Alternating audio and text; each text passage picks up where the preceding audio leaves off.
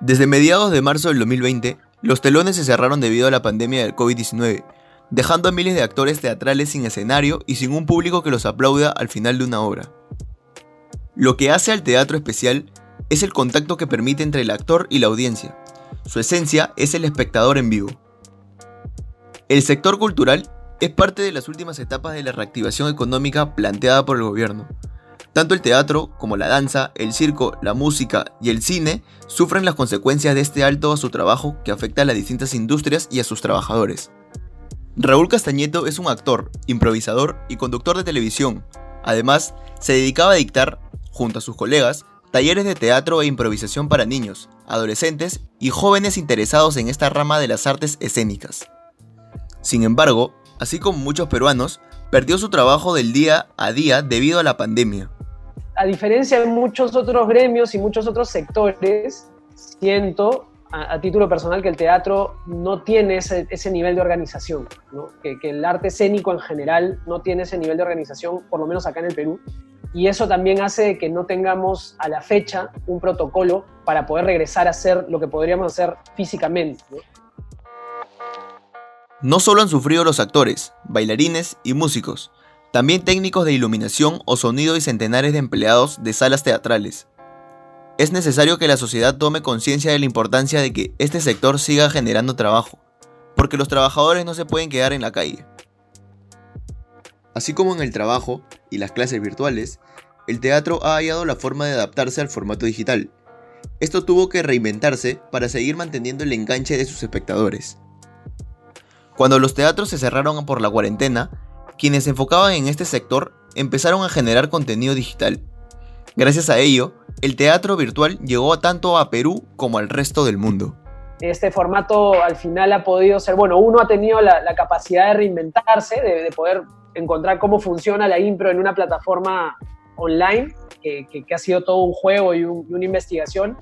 Y lo otro que ha pasado también es que tengo ahora la oportunidad, por ejemplo, de poder improvisar con improvisadores a los que no vería salvo en algún festival internacional, ¿no? Entonces, lo lindo de este formato es que, claro, puedo usar mi casa como si fuera un set, como si fuera un teatro, y, y puedo interactuar o hacer escenas con improvisadores que están en España, en México, en Argentina, en Colombia, en Costa Rica, en, muchos lugares, ¿no? Entonces, sí, o sea, es, parte de esta reinvención que tenemos que hacer de, teatro para poder subsistir, ¿no? Porque digamos que no hay alternativa, o no había en todo caso alternativas, porque una vez que se cierra una sala, el teatro desaparece, ¿no? O sea, no, no, no hay manera de, de ponerlo como lo conocemos, ¿no?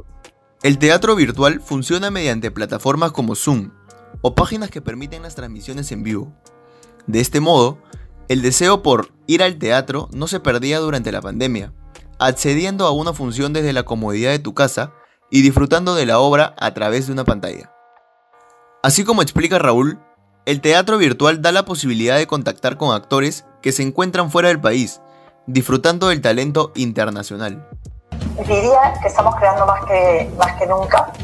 Eh, eh, tratando de reinventarnos. Estamos usando eh, toda plataforma que nos sirva para eh, seguir contando historias, para crear personajes. Chela de Ferrari nos cuenta que optó por esta modalidad, vendiendo entradas a sus funciones con actores como Cristian Isla y Gisela Ponce de León, para su obra Junta Extraordinaria. No cabe duda de que cuando se cierra una puerta, se abre una ventana. Así es como la digitalización ha abierto nuevas ventanas y opciones interesantes al sector. De hecho, gracias a las pantallas, los actores han podido ensayar online y llegar a un monto de casas durante la pandemia. Pero solo el formato digital no tiene sentido.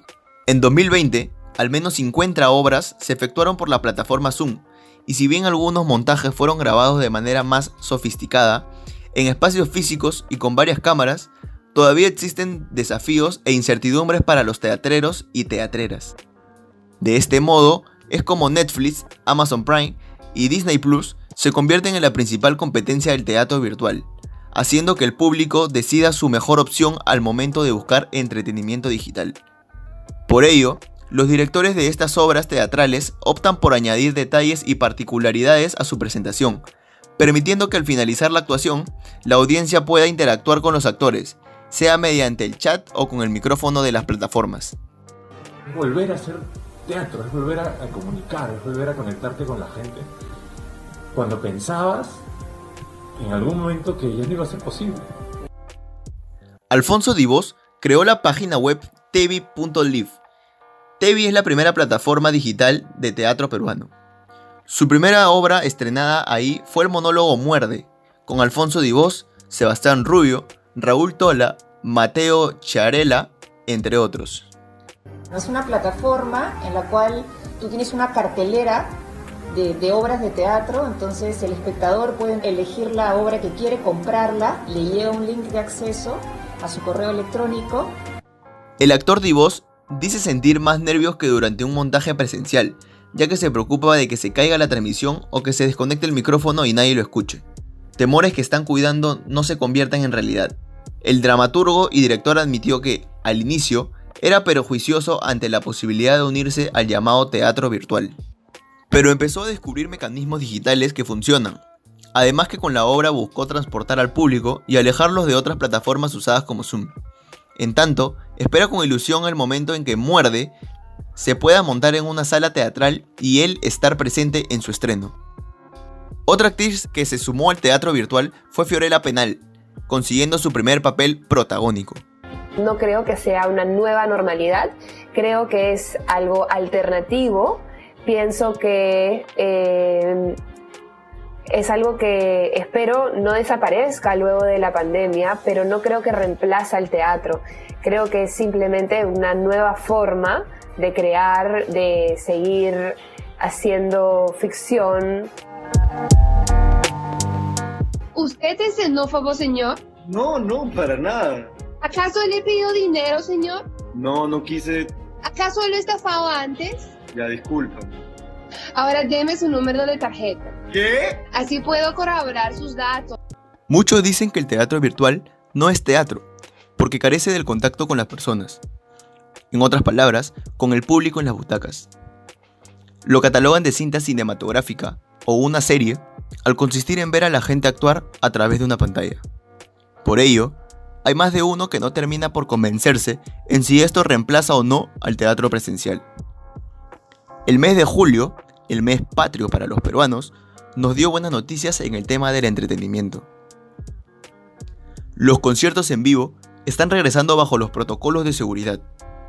Aunque no hay nada seguro sobre los coliseos para funciones de actuación, las esperanzas crecen para que los amantes de este entretenimiento vuelvan a donde se sentían más relajados que en cualquier otro lugar.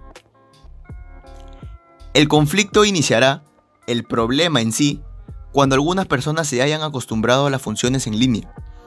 Por su seguridad, bienestar y comodidad, posiblemente algunos peruanos querrán estar disfrutando de la actuación desde casa, con las comodidades que tienen y sin miedo de poder contraer el nuevo coronavirus. No hay fecha de regreso para el teatro. Sin embargo, este 3 de julio regresaron los cantantes a su segundo hogar. Corazón Serrano fue el primer grupo de mujeres de cumbia en experimentar esta nueva realidad. Son Tentación se prepara para lo mismo. Las cosas poco a poco vuelven a ser como eran antes. Con la llegada de la vacuna se podrá implementar nuevas actividades. En esa, el retorno del teatro. Actores peruanos se adaptaron al estilo virtual, lo que los llevó a encariñarse con eso. Pese a eso, no hay duda que para ellos el estar frente a su público es una sensación totalmente distinta a lo que vivieron en el 2020. En los próximos días, se podría implementar los teatros como parte de la nueva normalidad. Es cuestión de ser pacientes, porque de a poco todo volverá a ser como era antes. Cuidémonos y las funciones, estadios, conciertos y otras actividades volverán a inaugurarse. Las soluciones para que los teatros retornen a sus labores cada vez está más cerca. Al igual que Raúl, muchos actores podrán regresar a su segundo hogar. Esta pandemia nos ayudó a ingeniar y a darnos cuenta que hay distintas maneras de poder recrear nuestras actividades de forma virtual. La llegada de la vacuna hará que el teatro abra sus puertas y otra vez ayudará a lo que los fanáticos de la actuación puedan volver a donde se sentían más cómodos. Algunos se acostumbraron a esta nueva normalidad, otros esperaron lo presencial. No hay duda que poco a poco todo regresará como era antes, y los actores volverán a hacer lo mismo a estar bajo las luces del set.